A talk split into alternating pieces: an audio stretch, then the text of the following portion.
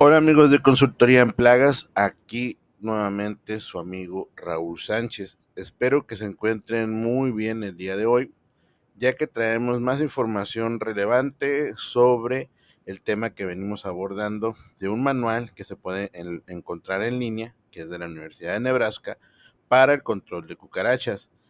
Eh, este manual he mirado algunos materiales de algunos instructores que dan cursos de control de plaga que se han basado en este, en este material didáctico, como puede decirse en un PDF.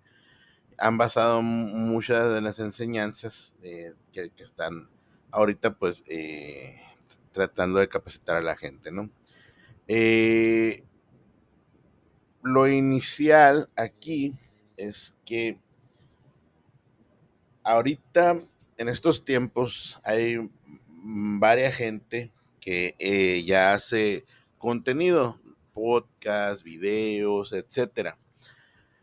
He mirado en algunos videos donde utilizan demasiados insecticidas de diferentes tipos, de diferentes tipos de acción, algunos no son insecticidas, algunos son sinergizantes, etcétera, ¿no? La realidad es que nos tenemos que preguntar nosotros, ¿qué es lo que hace eficaz al control de plagas? Es lógico que el insecticida tiene una parte muy importante en esto, en esto del control de plagas, pero la realidad es, necesitas tantos insumos para hacer un control de plagas, para hacer un control de cucarachas, vamos a ser más precisos, para hacer un control de cucarachas necesitas tantos químicos para poder eh, eh, controlar la situación en un lugar. ¿Qué, ¿Qué, significa? Cuando tú utilizas, eh, y esta es mi percepción, que yo, y yo trabajándolo también, si tú necesitas demasiados insumos, o sea, demasiado tipo de acciones en los insecticidas, llámese, usas piretroide, ácido bórico, usas gel, usas eh, hormonas, usas, etcétera, etcétera. Usas demasiadas cosas. ¿Quién es el que está en sí haciendo eh, deficiente su trabajo? Estás pasando por alto algunos, algunos factores que no deberías de pasar por alto. No deberías eh, de llegar y hacer una inspección acaso que es el inicio de un control eh, no deberías de detectar en inicio eh, realmente qué químico vas a utilizar en el lugar o simplemente ya lo, ya lo traen estandarizado de que voy a utilizar cinco productos, aunque no sean iguales. Se entiende que son diferente acción, se entiende que son diferentes eh, maneras de controlar, pero usarlo todo en un solo control no es un poco excesivo. Recuerden que el MIP, el manejo integrado de plagas, eh, es, el, es el factor para utilizar lo menos posible insecticidas. Entonces, las personas que generan contenido y que generan contenido enseñando que tienen que usar varios diferentes tipos de insecticidas, diferentes tipos de atomizaciones, eh, equipos, etcétera, etcétera, de, aplicación, que es bueno. O sea, no voy a decir que, es eh, que están mal o están bien, simplemente es mi perspectiva. Necesita realmente tanto material, tantos insecticidas para hacer un simple control de cucarachas o simplemente es eh, tratar de demostrar a la gente que eres eh, profesional porque utilizas diferentes equipos, diferentes insecticidas. De eso no se trata. Se trata de realmente erradicar, no erradicar en sí, sino controlar una plaga en un lugar, ¿verdad? Utilizando lo menos, lo menos eh, nocivo o dañino posible para el entorno, para el ambiente, para ti, etcétera, etcétera, que eso se, se basa en MIP. Si no lo estás haciendo de esa manera, significa que el MIP pues realmente no te importa o no lo conoces a, fondo. Entonces, ¿qué pasa? para no fallarle, ¿verdad? Metes, eh, metes polvos, metes gel, metes hormonas, metes eh, peritroides, metes eh, neonicotinoides, metes todo lo que tengas en tu arsenal en un solo servicio.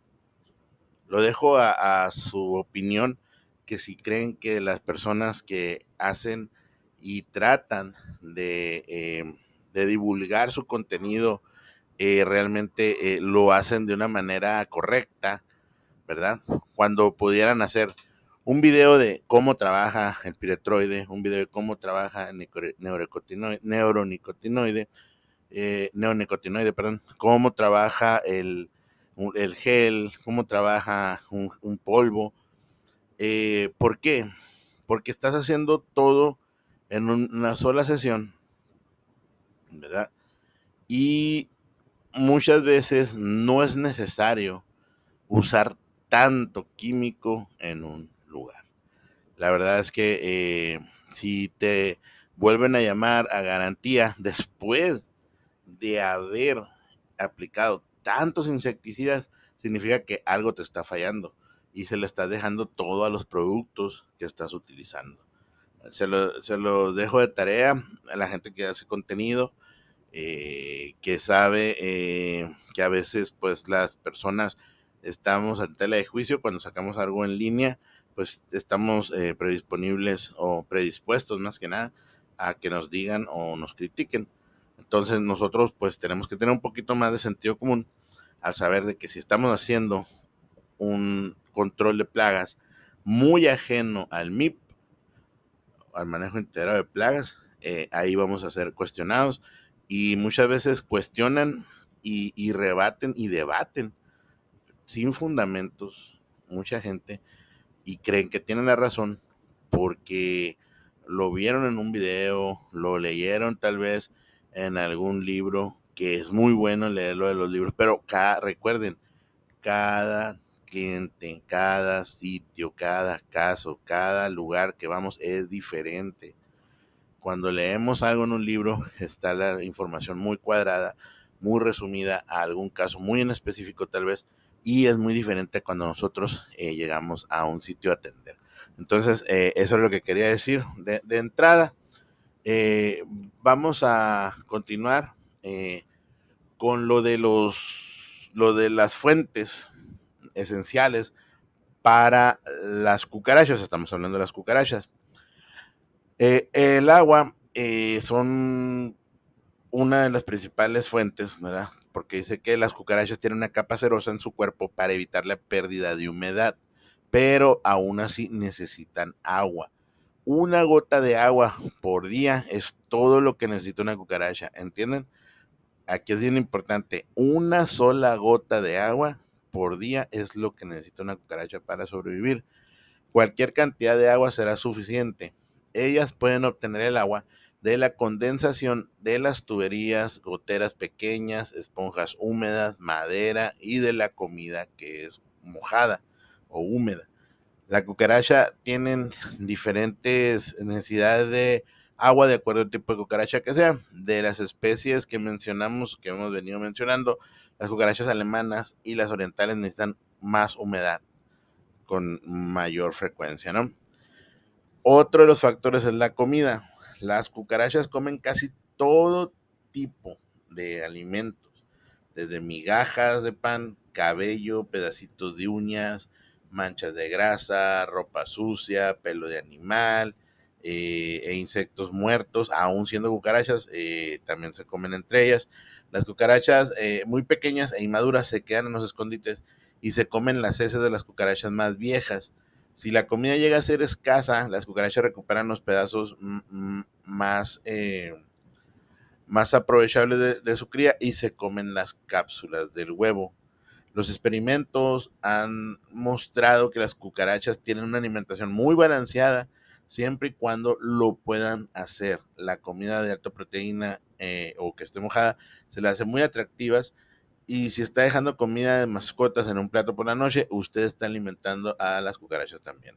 Así que tienen que tener cuidado las personas que tienen mascotas y les dejan alimento. Nosotros también como controladores de plagas si vemos ese tipo de, acciones, pues vamos a tener que comentarle al cliente, ¿no? Que está, eh, está proporcionando alimentación a, a, su mascota, pero también a las cucarachas, ¿no? Eh, otra cosa es el refugio. Las cucarachas viven en grietas y hendiduras durante el día. Prefieren las maderas en papel, en su escondite, en vez de la superficie del metal. Su cuerpo liso les permite meterse a lugares en donde pueden tocar el mismo, al mismo tiempo la superficie de arriba y abajo. Las cucarachas se pueden meter en grietas de, de 1.6 milímetros o un, poco un poquito más grandes. A las cucarachas les gusta el calor producido por los motores eléctricos, los condensadores y los hornos y posiblemente pueden vivir dentro de los electrodomésticos, especialmente si hay agua cerca. Por eso muchas veces en los refrigeradores las podemos encontrar porque pues ahí se genera eh, la condensación y hay humedad y ahí pueden encontrar su fuente de refugio, de alimento y de agua. Eso es muy importante que esas, esas tres, eh, esas tres, eh, esas tres fuentes que son las esenciales, las tengamos en cuenta, que es el triángulo de la vida, agua, comida y refugio. Hay algunas personas que dicen que hay agua, acceso, comida, no sé qué, tantas cosas. La realidad es que las los tres principales, las tres principales fuentes que el MIP te marca es agua, comida y refugio. Nosotros tenemos que basarnos en eso para poder nosotros controlar mejor a las plagas. Eh, ¿Cómo reducir la disponibilidad del agua? Hay que checar si hay problemas de fontanería o de plomería. Hay que examinar pues, los lavabos, si gotean, eh, donde lavan los trastes, eh, hay que inspeccionar que no haya eh, goteo en ningún momento, aun cuando esté abierta o cerrada la, llave del agua. Y luego pues hay que examinar la abertura del grifo, ver si tiene buena, eh, una malla de, hay algunos que tienen, algunos grifos que tienen como un tipo filtro y muchas veces ahí se genera un, un tipo de fuga porque muchas veces el empaque no sella bien, no queda bien y muchas veces, muchas de las veces se puede encontrar ahí este problema con lo del agua.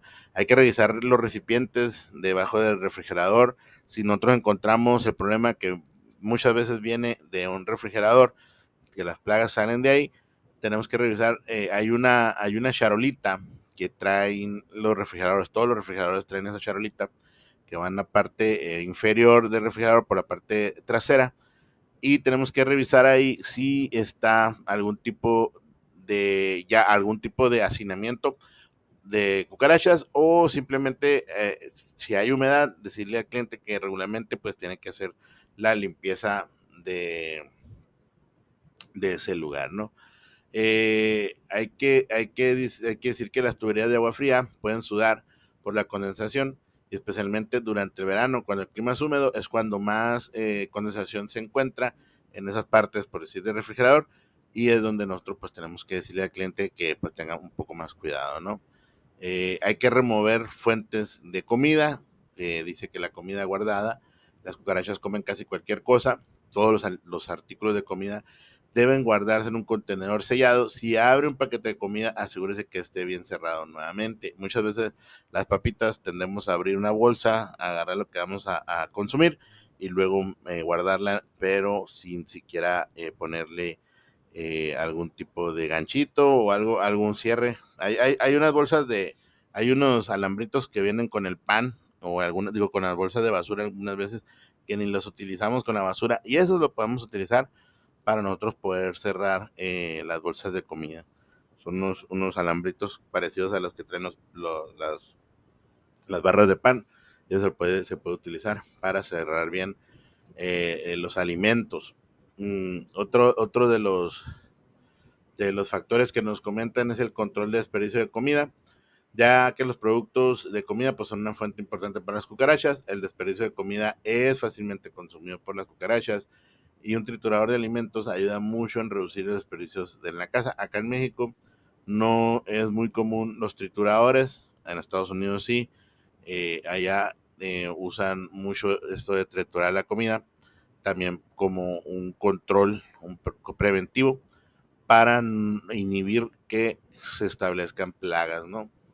Eh, hay que ver que la limpieza también es muy, muy, muy, muy importante, que muchas veces posponemos, eh, y me incluyo, la limpieza a, fondo de hornos, de estufas, de refrigeradores.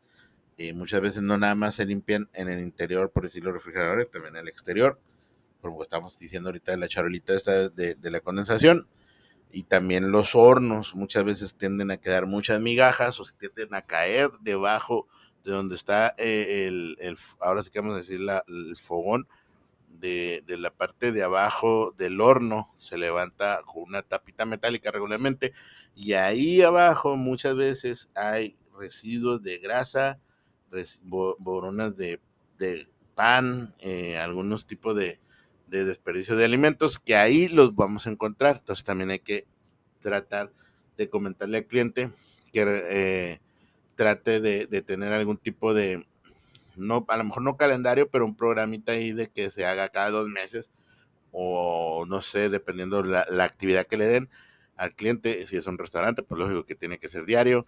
Eh, si es una casa normal, habitación, al menos que le den, eh, eh, dependiendo también la actividad que tenga, ¿no?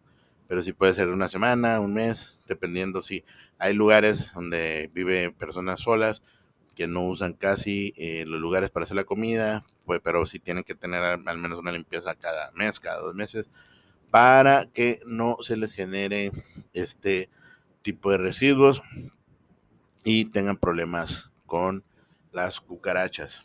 Entonces, eh, lo que estamos viendo es que es muy importante aspirar. Mucha gente no tiene aspiradora porque piensa que como no hay alfombra, pues no se necesita.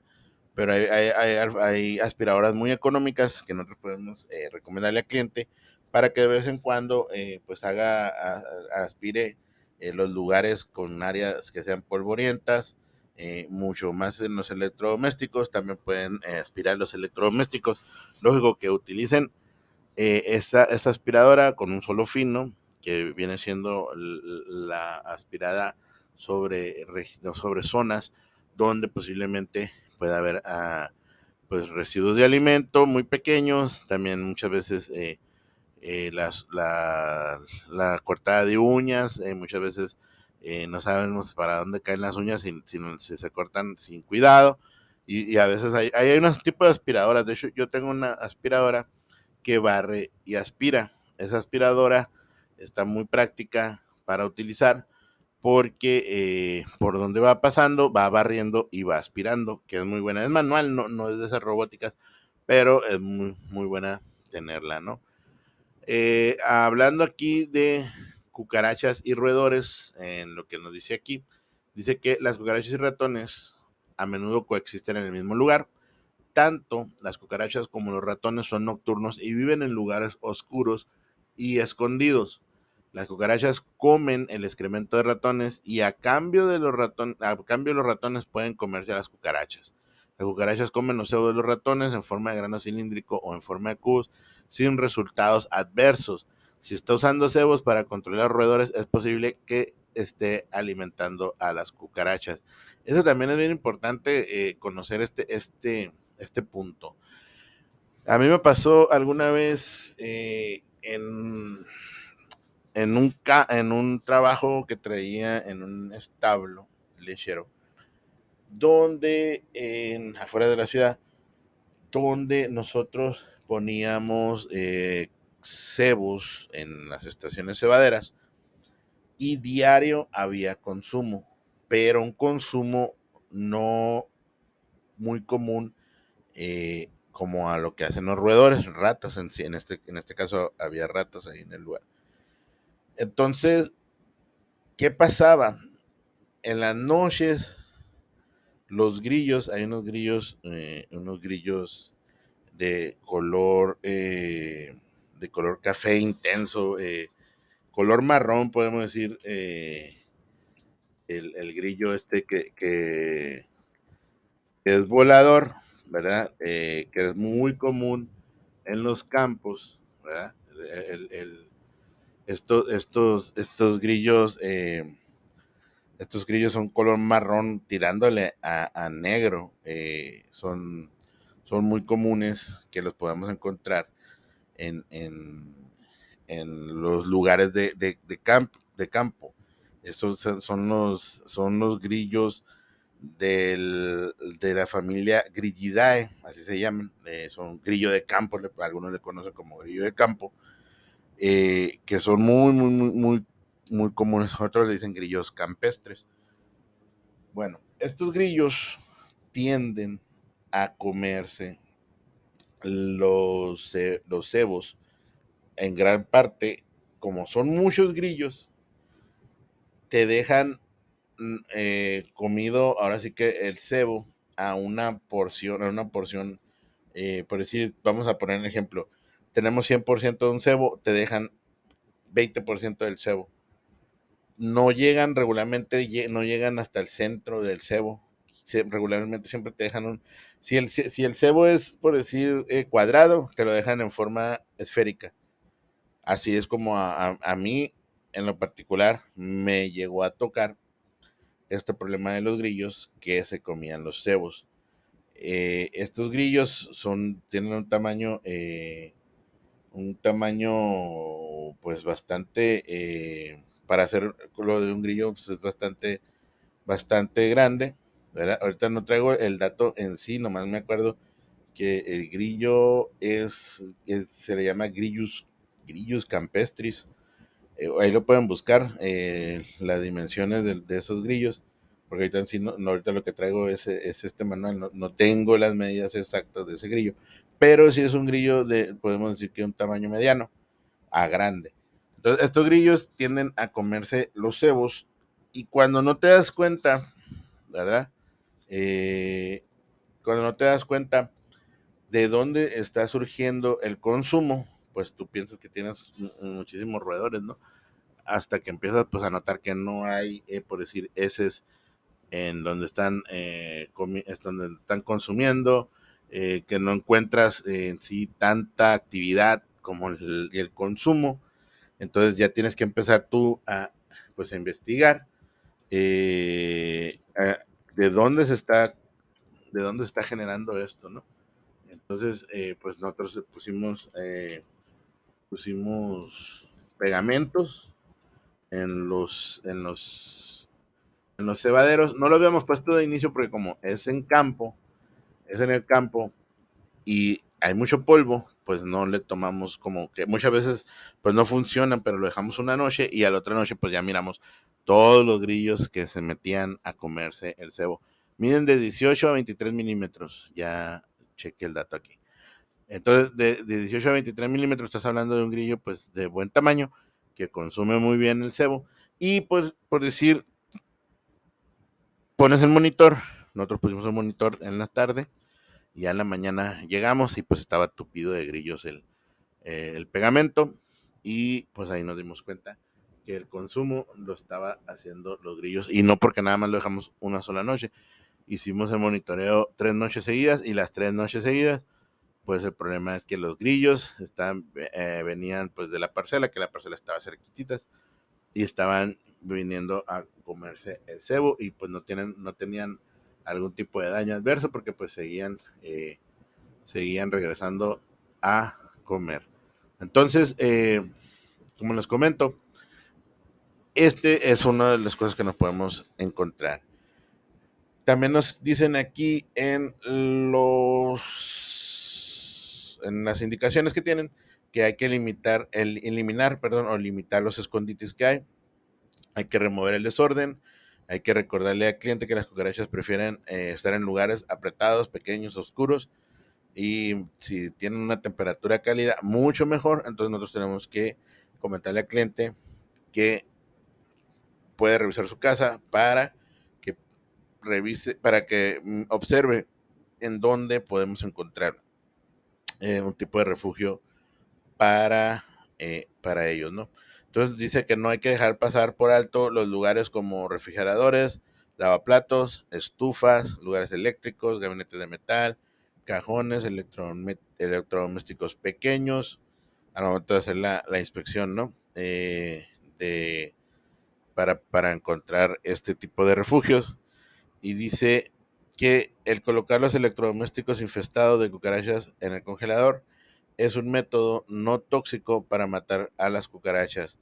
O sea que nos recomiendan aquí en este manual que si hay algún electrodoméstico que tenga cucarachas en el interior, y lógico, si tenés un congelador donde quepa, por decir, por decir si tienes un microondas, pues al menos que le quites la división, porque muchas veces los congeladores tienen divisiones, le quites la división y lo metas, pues, y si cabe, pues ahí vas a tener un control, eh, un control eficiente sin usar insecticida. A mí sí me ha tocado realmente encontrar microondas infestados de, cucarachas que se meten por algunas, eh, por algunas aberturas y muchas veces se ponen donde están las plaquitas, hay unas plaquitas que tienen los, los, microondas y regularmente se meten por la parte, se quedan por la parte trasera. Me ha tocado verlos en los relojes, me ha tocado verlo pues prácticamente en todo, en todo el microondas. Y la verdad es que eh, muchas veces los clientes han preferido tirar los microondas que pues hacer algún tipo de pues desarmarlo y, y, poder, poder eh, pues sacar la plaga, ¿no? Mucha gente mejor lo tira, eh, no todos, pero hay algunos que sí lo tiran. No es ah, recomendable utilizar insecticidas en los microondas porque cuando se genera el calor, una porque pues tiene contacto con alimento, ¿no? Aunque lo laves o que lo que tú quieras, pues tiene contacto con alimento. En segunda, eh, muchas veces si se quedan residuos de insecticidas, eh, puede que el calor que se genere eh, pueda generar algún tipo de vaporización y olores y pues ahí vaya a haber otro problema. Entonces no, no es recomendable utilizar los insecticidas en microondas. Aquí nos comentan que atrapar a, algunas cucarachas también puedes utilizar muchas veces cuando no la gente cuando no tiene por decir, acceso para comprar eh, estos, eh, estos monitores de pegamento que son de uso profesional. Aquí muchas veces nos, nos, nos ponen como ejemplo que puedes poner algún tipo de, de cinta adhesiva, ¿verdad? Eh, a modo de, monitor para que pues nosotros nos demos cuenta bueno, más bien que el cliente se dé cuenta eh, dónde tiene el problema en sí. Acuérdense que este manual no es nada técnico, este manual está muy, muy, muy enfocado a personas que no tienen conocimiento, pero a la vez también sí tienen conocimiento. O sea, tienen que ver el manual para que ustedes lo entiendan y puedan generar ustedes su, su perspectiva y puedan ustedes dictaminar si realmente sirve o no les sirve, ¿no? A mí me pareció que tiene información eh, muy importante. Eh, son 76 páginas, la verdad eh, que las puedes pues, digerir rapidito, es una lectura rápida, pero muy, muy concisa y muy precisa. Entonces, aquí nos comentan sobre las trampas pegajosas, para qué nos sirven, como dice, atrapando en ciertas condiciones, las trampas se pueden usar para controlar las cucarachas para los lugares óptimos en sus, de sus trampas. Ve el capítulo 4, que es lo que estamos ahorita haciendo. Las trampas se pueden usar con éxito si se tiene una infestación pequeña de cucarachas, todos los escondites se han sellado, si tienes buenas prácticas de sanidad, si colocas suficientes trampas cerca del lugar de infestación, eh, usted usa un control de trampas apropiado, la trampa pegajosa se deben de colocar cerca de pared, debajo de los electrodomésticos y en áreas escondidas. No se les olvide eh, colocar trampas a lo alto en gabinetes arriba de los techos falsos, en igual que en el piso. Necesitarán mover trampas a menudo y reemplazarlas cuando sea necesario. Pues ya vamos a llegar al final porque nada más me permite 30 minutos de grabación. Ahora eh, este es el, la nueva condicionante para el podcast, 30 minutos si lo estás grabando directamente. Entonces vamos a dejar eh, pendiente lo de las feromonas de cucaracha para la otra. Pero muchísimas gracias por escucharnos. Seguimos con las capacitaciones pregrabadas a la orden. Y muchísimas gracias por su atención. Esperemos que sea de su agrado esta información. Hasta luego.